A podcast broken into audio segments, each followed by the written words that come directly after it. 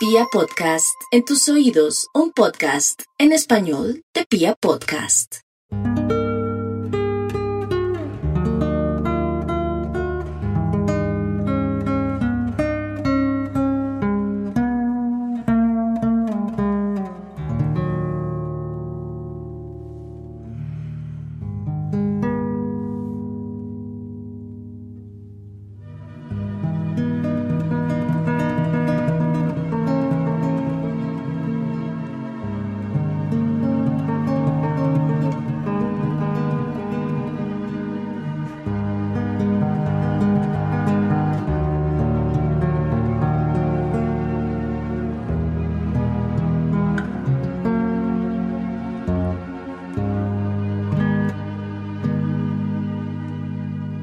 Decía el escritor y periodista español Javier Sanz que en el reino del azar todo es ironía.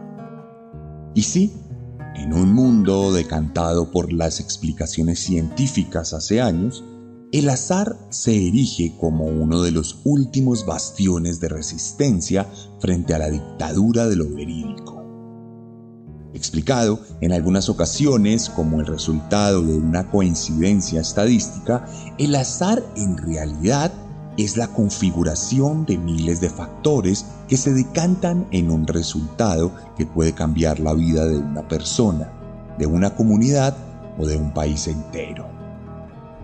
Muchas veces creemos que es posible jugar con el azar de nuestro lado, solo para darnos cuenta que nos es esquivo y que no podemos dominarle de ninguna manera, por lo que su naturaleza rebelde nos resulta completamente fascinante. El azar ha permitido que muchos artistas se volvieran mundialmente famosos luego de una vida de miseria. El azar es también responsable de miles de muertes cada año y de la ruina de aquellos quienes se creen intocables. Caprichoso y voluble, el azar es el único verdadero dueño del destino, por lo que al final nos regiremos por él, por mucho que la pistola que sigue nuestra vida sea accionada por otro ser humano. ¿Qué pasa cuando nuestro azar está en manos de un psicópata? ¿Qué pasa cuando nuestra vida vale menos que la curiosidad de un perturbado? ¿Qué pasa cuando las casualidades del mundo confluyen para brindarnos ruina y dolor? Bienvenidos y bienvenidas a la cuadragésimo sexta entrega de la tercera temporada de Serialmente, capítulo 121 de un podcast con contenido gráfico.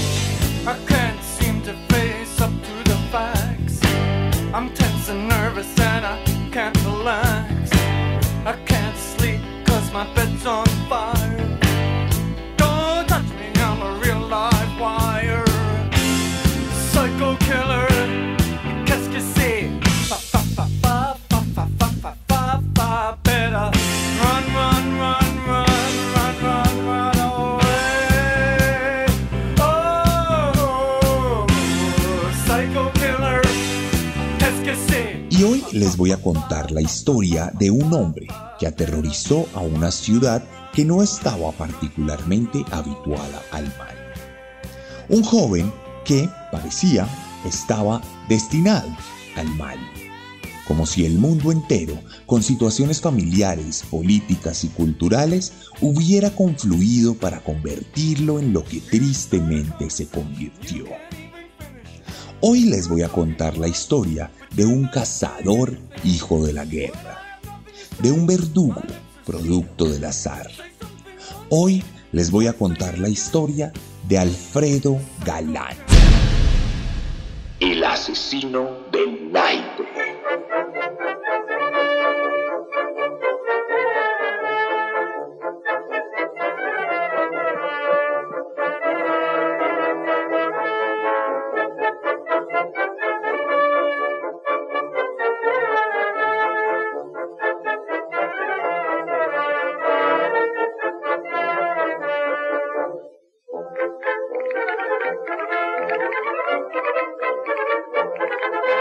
Esta historia comienza en Puerto Llano, un pequeñísimo municipio español ubicado en la provincia de Ciudad Real, en la parte sur del país ibérico, allá donde nació Alfredo Galán Sotillo, el 5 de abril de 1978, en el seno de una familia pacífica, común y corriente en su momento, el menor de cuatro hermanos que habían nacido antes que él y que habían contribuido a la conformación de un núcleo familiar completamente común para los estándares de la época.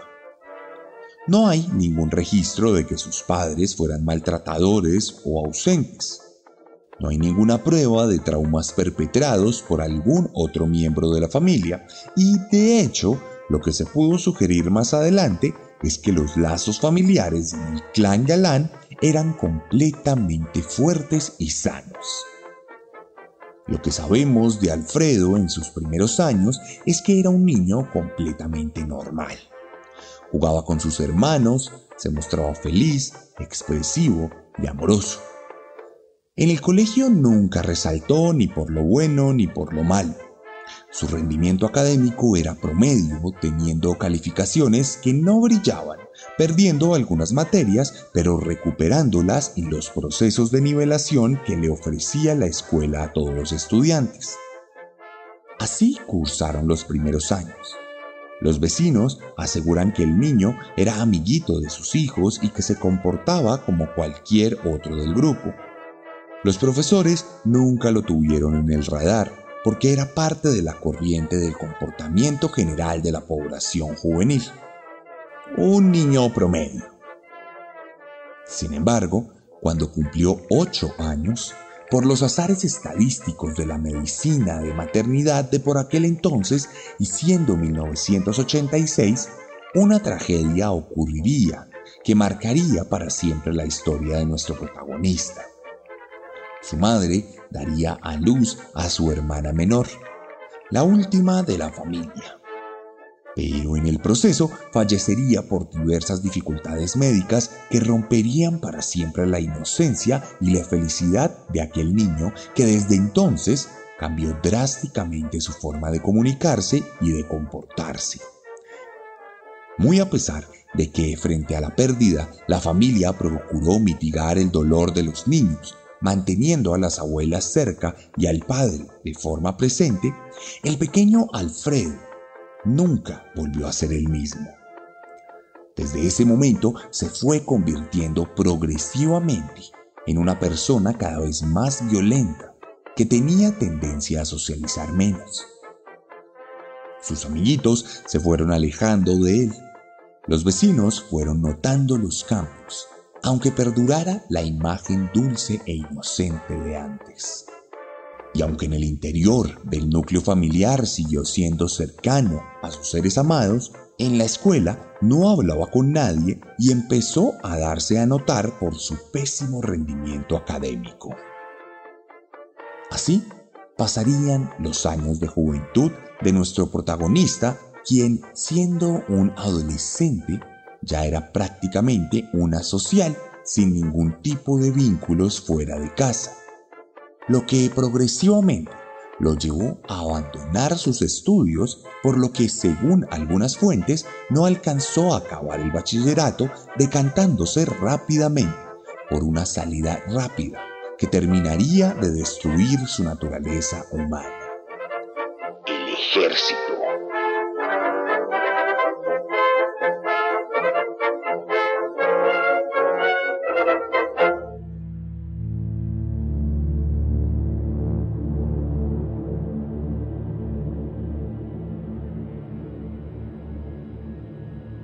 Conozco desde que era chiquitito, o sea, desde que nació, prácticamente, porque era vecino de nuestro. Y luego era amigo de mi hijo.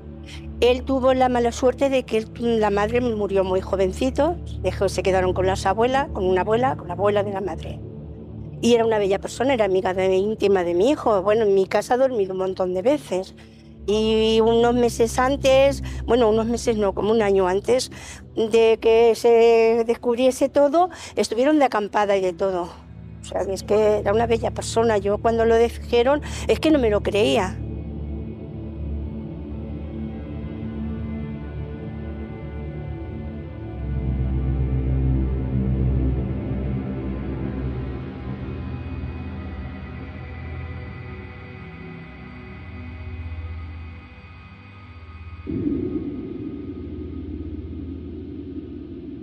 Siendo 1998, cuando tenía ya 20 años, optó por enlistarse en el ejército de tierra en la dependencia de la infantería mecanizada, donde, entre otras cosas, llegó a especializarse en distintas labores, como por ejemplo el paracaidismo.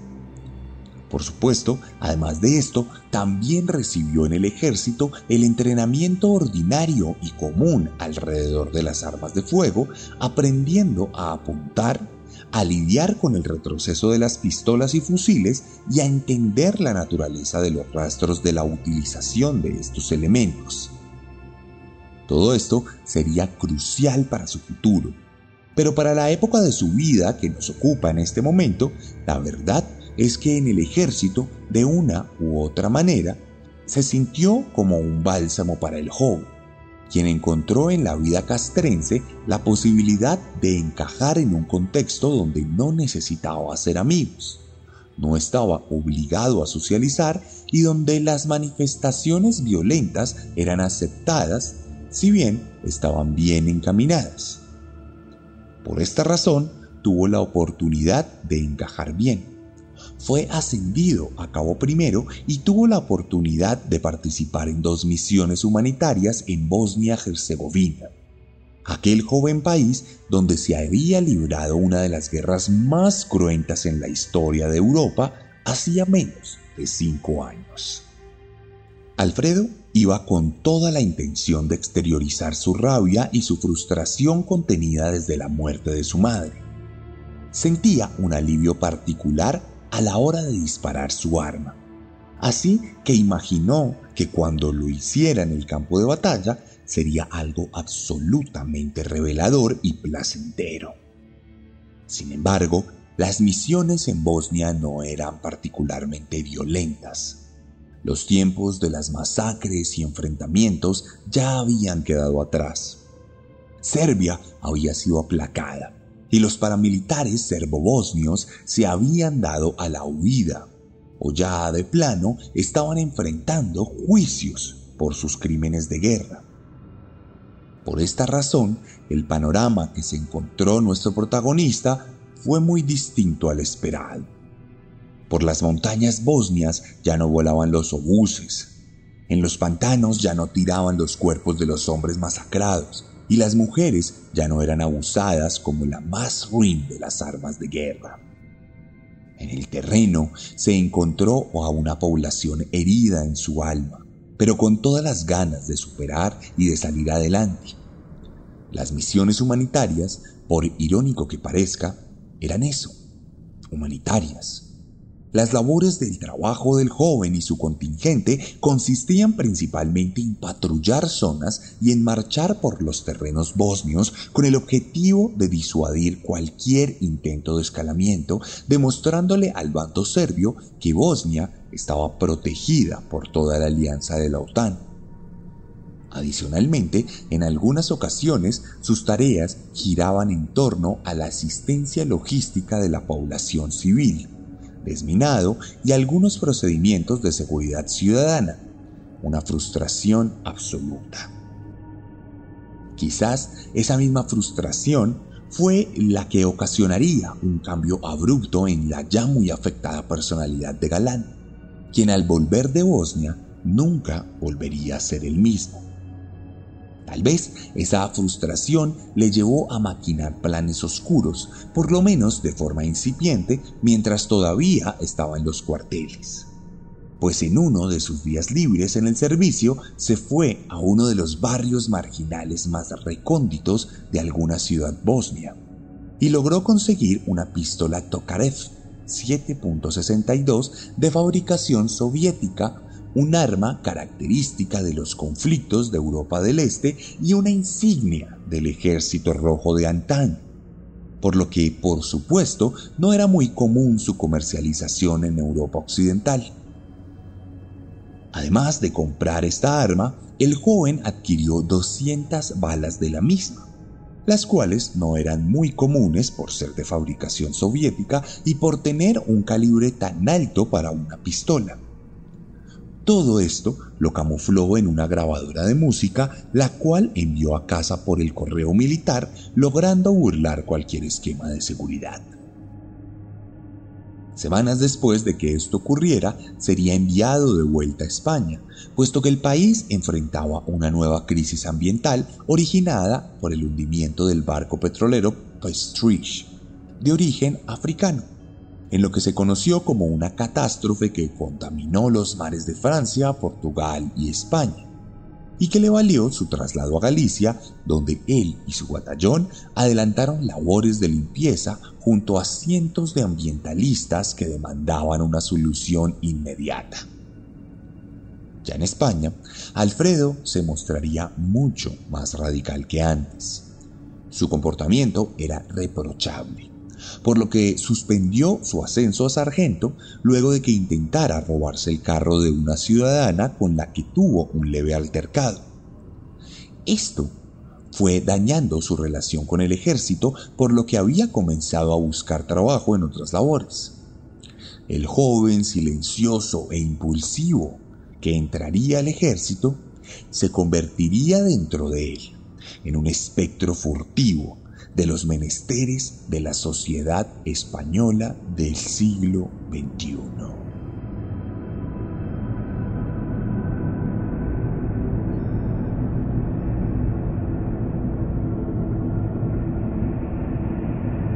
El crimen del portero Alonso Cano fue un crimen extrañísimo, extrañísimo porque es alguien que entra en la portería, eh, la víctima está dando de comer a su hijo de dos años y le ejecuta, le ejecuta en posición de ejecución, le hace arrodillarse y le dispara. El único testigo es un crío pequeñito que lo único que dice es que había un señor que decía muchos tacos, es lo único que, acierta a decir el, crío y ve cómo a su padre lo, ejecutan. Esto que ha ocurrido ha sido delante del niño pequeño, que no tiene los tres años. ¿eh? Entonces el niño lo que dice es que un señor y el papá se cayó y, y no dice más, ¿no?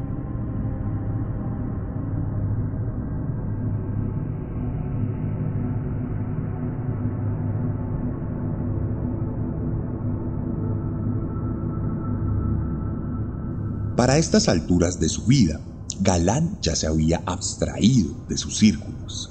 Ya no convivía tanto con su familia y aunque vivía acompañado de algunos de ellos, se la pasaba encerrado en su cuarto donde disfrutaba de ver películas violentas, en especial aquellas donde algún héroe estereotipado estadounidense acababa con la vida de cientos de enemigos de algún ejército del tercer mundo.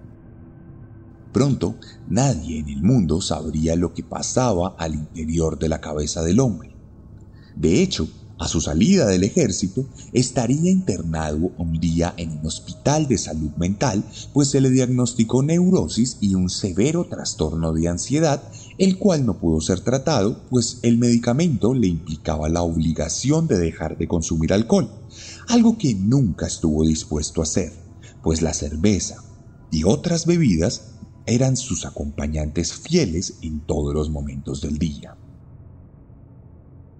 Siendo enero de 2003, cuando todavía era parte del ejército y aunque estuviese en un limbo respecto a su situación militar, Alfredo decidiría que su vida debía dar un giro.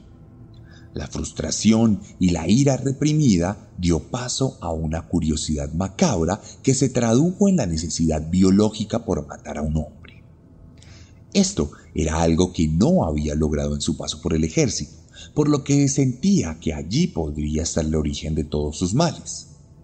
Por esta razón, el 24 de ese mismo mes, viernes, y mientras todavía estaba en casa por la causa de su crisis nerviosa, decidió desempacar la pistola Tokarev y algunas de las balas que había contrabandeado.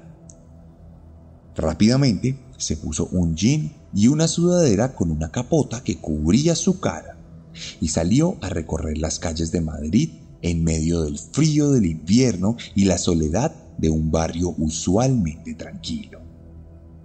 Por los recovecos del vecindario de Alonso Cano, un demonio contenido en el cuerpo de un hombre se aproximó al portal de un pequeño edificio de apartamentos cuya recepción era atendida por Juan Francisco Ledesma, un padre de familia que en ese momento se encontraba trabajando mientras al tiempo atendía a su hijo cuidándolo en la misma portería. Allí, cuando ya era de noche, un desconocido entró y sin saludar ordenó al conserje que se pusiera de rodillas y de espaldas. Mientras el niño de dos años terminaba el último bocado que le habría brindado su padre, aquel desconocido apuntó su tocaref y la disparó a pocos centímetros de su cabeza. La bala penetró el occipital y salió por uno de sus ojos cegando su vida en el acto. Ante la fuerte detonación y la sangrienta escena, el niño quedó estupefacto. No entendía que su padre había muerto, aunque sí tenía claro que aquel atacante le había hecho un daño tremendo. Por un momento se miraron fijamente, y aunque Alfredo le dio una pequeña rasquiña en su dedo índice, decidió no hacer ningún daño al bebé y salió caminando del lugar sin que ningún testigo pudiera identificarle. Esta muerte se dio en un contexto de una Madrid que aunque nunca jamás llegaría a las cifras de inseguridad de Latinoamérica, sí estaba atravesando una de sus etapas más violentas en la historia contemporánea, por lo que al siguiente día el periódico anunciaba muchos más homicidios en peleas de bares, ajustes de cuentas o riñas familiares. Tal vez la única razón por la que destacó esta noticia es por tener un testigo tan tristemente pequeño.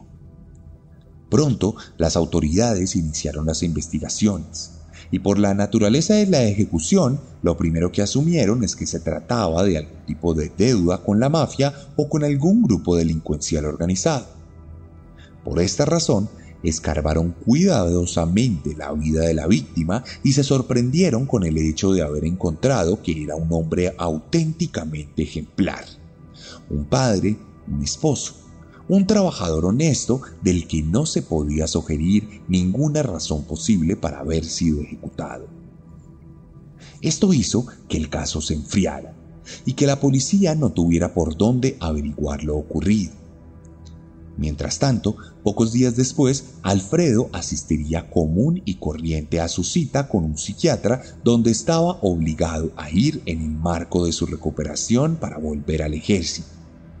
Algo que la verdad no veía posible y que más bien estaba dependiendo de un simple proceso administrativo para ser dado baja. En aquella sesión, el asesino recuerda que respondió de forma rutinaria todas las preguntas de su terapeuta, lográndole convencer de que todo estaba bien. Al final, no era mentira, pues todo, en efecto, estaba bien. Alfredo no había sentido absolutamente nada al matar, por lo que seguía siendo el mismo. Todas las piezas estaban en su posición indicada.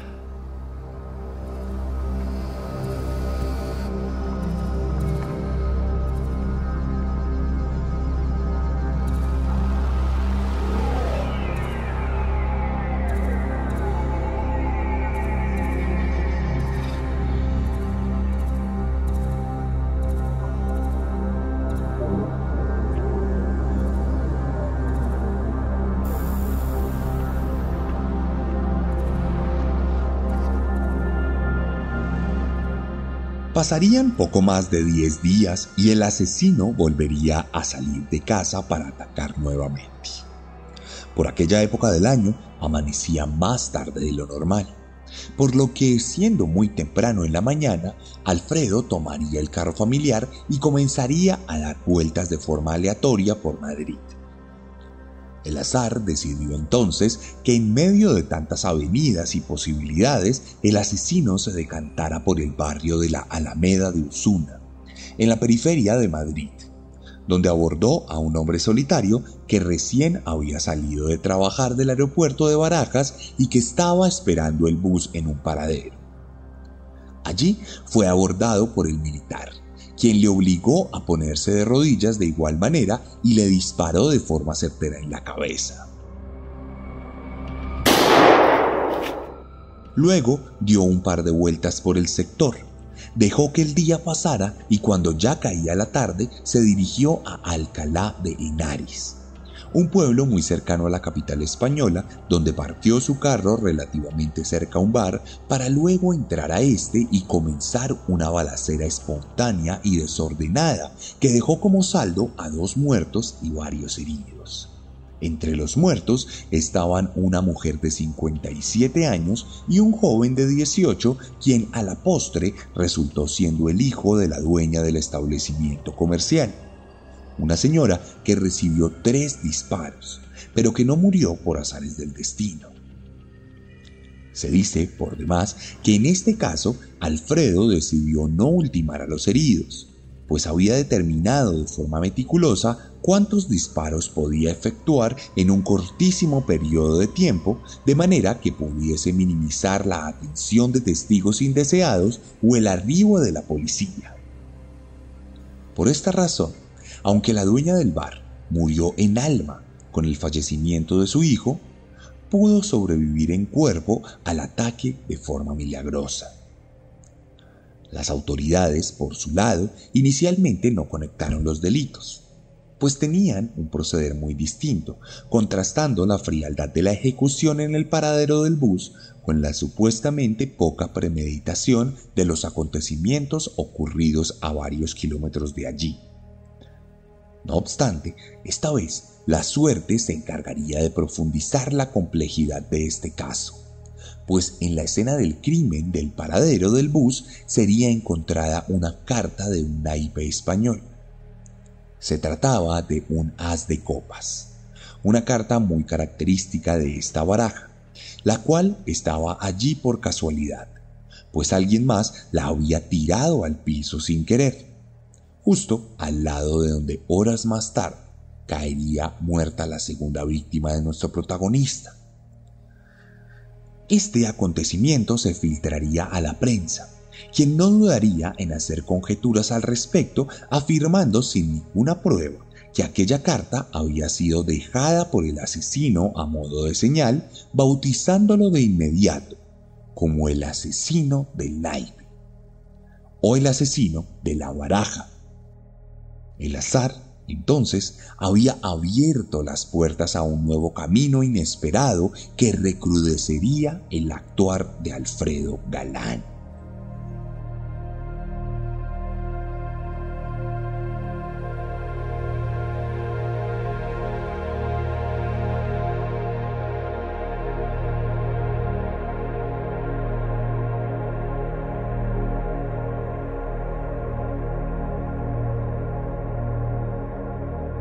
Quizá el crimen más llamativo de cuantos tenemos hoy en nuestra crónica negra sea el que en Madrid ha tenido por víctima a un joven de 28 años.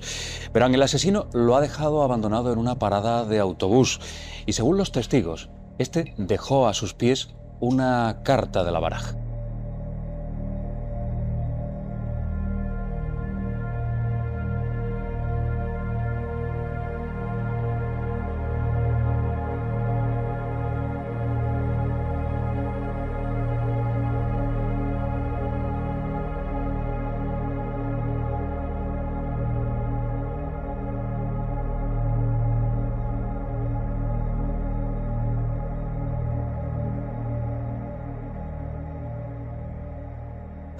El azar. ¿Qué hubiera sido de esta historia si el naipe no hubiese aparecido en aquella escena del crimen? Qué caprichoso es el destino al convertir una baraja en un protagonista, justo en las inmediaciones del aeropuerto de Barajas. Qué ruin fue el destino con las siguientes víctimas de Alfredo, quien al día siguiente de aquel 5 de febrero se encontró con la noticia del crimen que él mismo cometió, y se llenó de orgullo y de honor por lo que había hecho. Al tiempo que adoptó de forma honrosa aquel nuevo apodo. En su cabeza dejó de ser Alfredo para ser el asesino de la baraja encontró en el narcisismo una nueva motivación para matar, aun cuando, según sus propias palabras, no sentía nada al quitarle la vida a ninguna persona. No obstante, al tiempo que su fama se hacía protagonista de los noticiarios y de los periódicos, la atención de la policía también se hacía manifiesta en el marco de las investigaciones. Los tres ataques cometidos al principio de 2003 le llevaron a quedarse quieto varios días por cuenta de la necesidad de permanecer en el anonimato. Mientras tanto, los expertos en balística adelantaron el análisis de forma cuidadosa y lograron determinar que las balas del crimen del portero, del paradero y del bar habían sido cometidas exactamente con la misma pistola.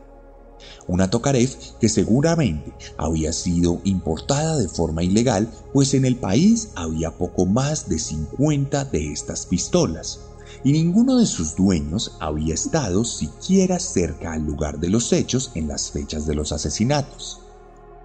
Esto dio pie para que los perfiladores criminales lograran establecer una descripción generalizada de un posible sospechoso, asegurando que seguramente se trataba de una persona con formación criminal, teniendo en cuenta la precisión de todos los disparos realizados, además de la posibilidad que el atacante tenía para acceder a armas poco comunes en el panorama europeo.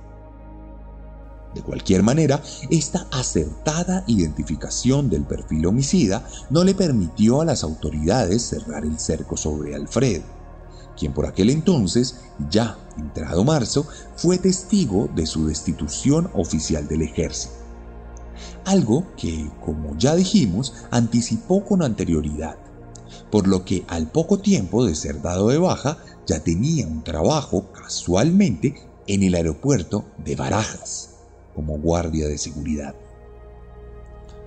Este trabajo, sin embargo, no representó alguna mejora en el comportamiento criminal de nuestro protagonista, quien el 7 de marzo decidió atacar de nuevo, esta vez a una pareja de amigos que caminaban por una calle del municipio de Tres Cantos.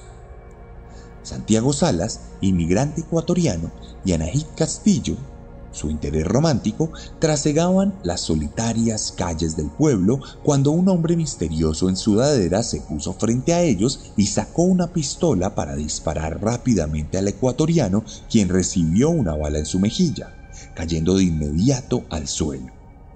La mujer trató de cubrirse las manos y en medio del pánico vio que el atacante empuñaba una pistola con una malla adecuada de manera que el casquillo de las balas no caería al suelo sino que quedaría resguardado en el rústico sistema. Entonces, cuando la mujer estaba esperando su destino, el azar jugó a su favor, pues el arma se encasquilló, por lo que el asesino decidió sacar una carta con el dos de copas y dejarla sobre el cuerpo de Santiago para luego huir del lugar corriendo. En ese momento, la mujer notó que su acompañante todavía respiraba, por lo que llamó a emergencias de forma oportuna, logrando que el maltrecho ecuatoriano salvara su vida luego de estar por más de seis meses en cuidados intensivos. El relato de los sobrevivientes, en especial la carta dejada en la escena, le permitió a las autoridades confirmar el perfil que habían trazado, al tiempo que se aseguraban que estaban lidiando con un asesino serial. Algo que no pasaba hacía casi 20 años, cuando el Matamendigos, de quien ya hablamos en Serialmente, se hizo famoso nacionalmente. Esto hizo que la investigación contara con recursos adicionales y se intensificara algo que tristemente no dio ningún resultado efectivo.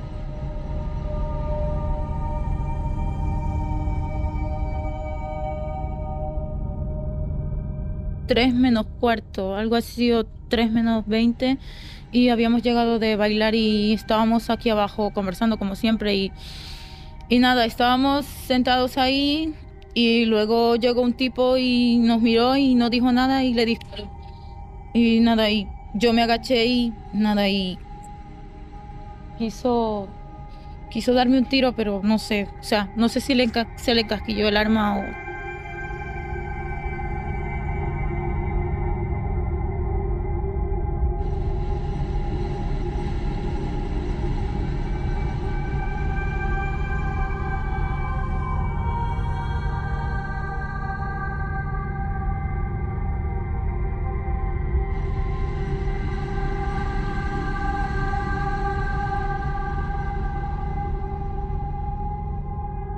Pasarían apenas 11 días cuando el asesino volvió a atacar.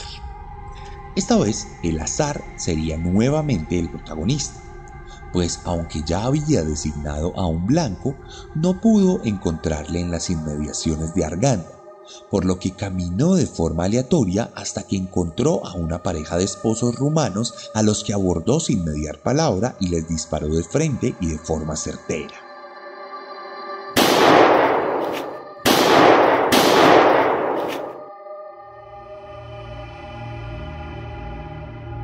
Sobre cada uno de ellos dejó una carta. Encima de él, por ser la primera víctima, dejó un tres de copas. Y al lado de su esposa, quien moriría dos días después en el hospital, dejaría un cuatro de copas, corroborando las teorías de la prensa, dándole de comer a los periodistas y vanagloriándose a sí mismo con las noticias que salían sobre él y con los recortes del periódico que fue guardando celosamente. En este punto de la historia, por alguna razón, Alfredo se detuvo. Algunos teorizan que entró en un periodo de enfriamiento considerable. Otros dicen que se concentró en el trabajo y que trató de establecer nuevamente su vida familiar.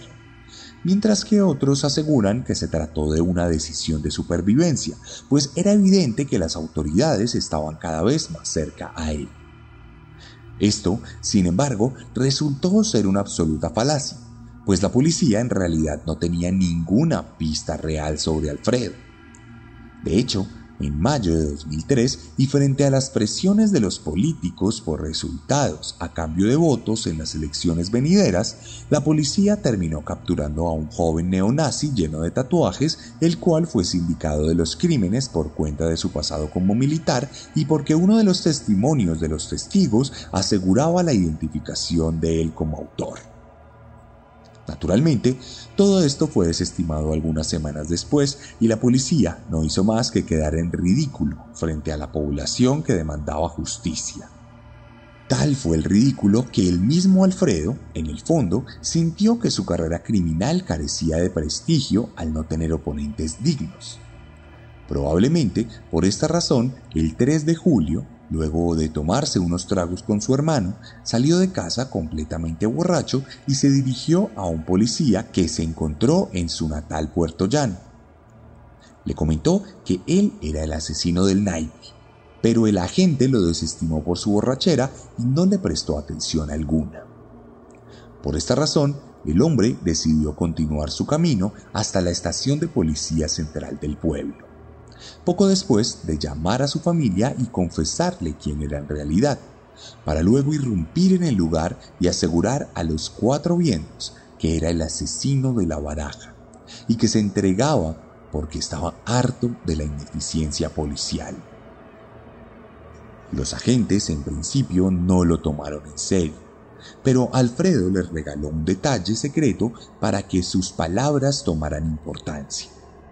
Les aseguró que en las cartas del 2 de copas, el 3 y el 4 había dejado una pequeña marquilla azul para corroborar que él las había dejado allí.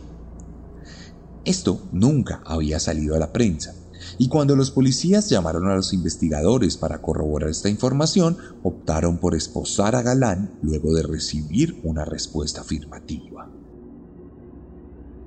Pronto, el asesino del naipe fue enviado a Madrid, donde explicó a las autoridades que había tirado el arma a un botadero de basura, razón por la cual esta nunca fue encontrada.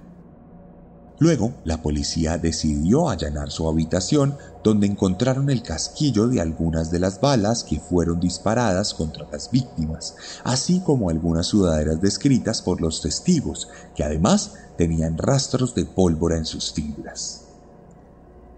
Así, la carrera de muerte del asesino de la baraja o del naipe llegaría a su fin.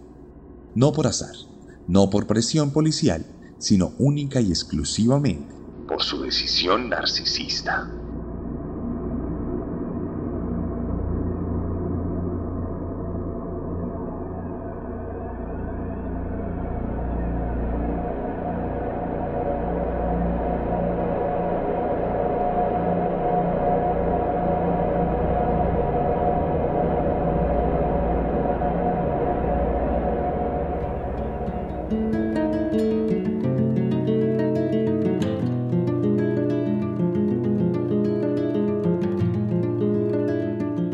Dos años después, en septiembre de 2005, el juicio del asesino del naipe se llevaría a cabo.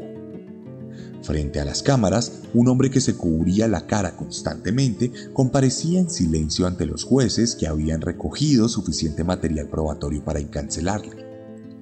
Alfredo, mientras tanto, de forma sorpresiva, se retractó de su confesión en 2003. En ese momento, y con ayuda de su abogada, aseguró que todo se trató de un entrampamiento. Aseguró entonces que fue forzado a confesar falsamente porque dos neonazis amenazaron con asesinar a sus hermanas.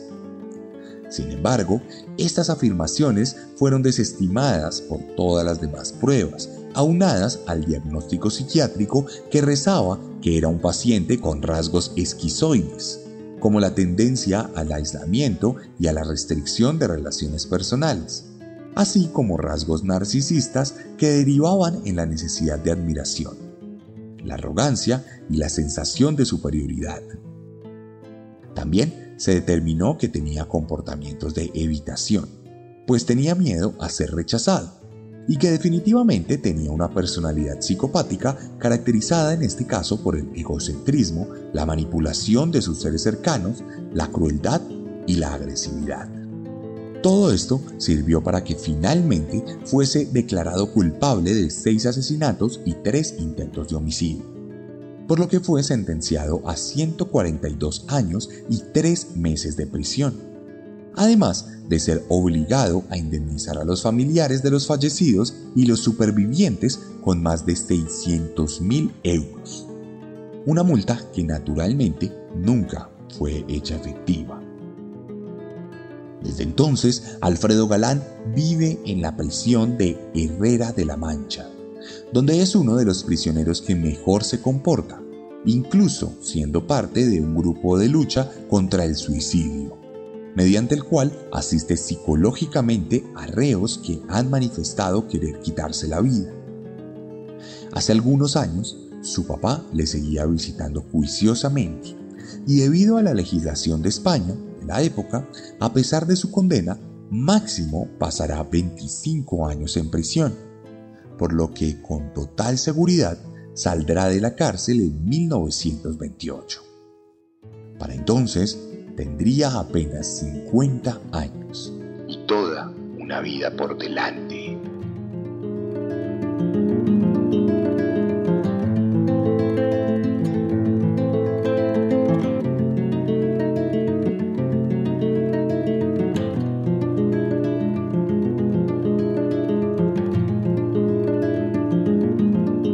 La única vez que sentí algo parecido a la inseguridad fue una vez que estuvo en el metro y junto a mí dos personas estaban hablando del asesino de la baraja. Piensa en lo fácil que es tener muy cerca a alguien que te puede quitar la vida y tú no lo sabes. Todos podemos ser el asesino. No sabes con quién vas en el vagón.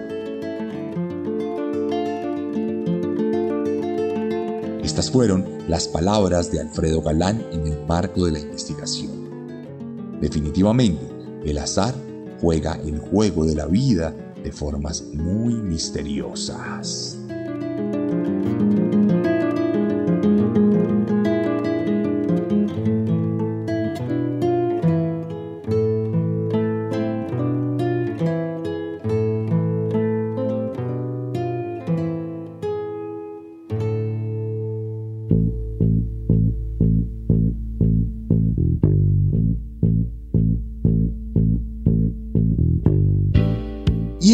Historia de Alfredo Galán, el asesino del naipe aquí en Serialmente, capítulo 46 de esta temporada que pronto llega a su fin.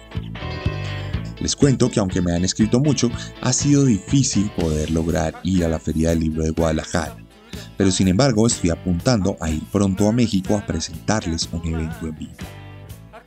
Recuerden que si les gustó este podcast y les gusta como narro, les va a encantar mi forma de escribir. He escrito tres libros que tengo disponibles para ustedes y dos novelas gráficas. Escríbanme y hacemos llegar esto a su casa. Asimismo, les pido el inmenso favor de que compartan el podcast. Compártalo en todas sus redes sociales y así nos van a ayudar a vencer el algoritmo. No siendo más, me despido de ustedes por esta semana. Les recuerdo que todos los miércoles salimos al aire con un nuevo capítulo, así que no duden en seguirnos. Porque recuerden que siempre Podemos ser peores.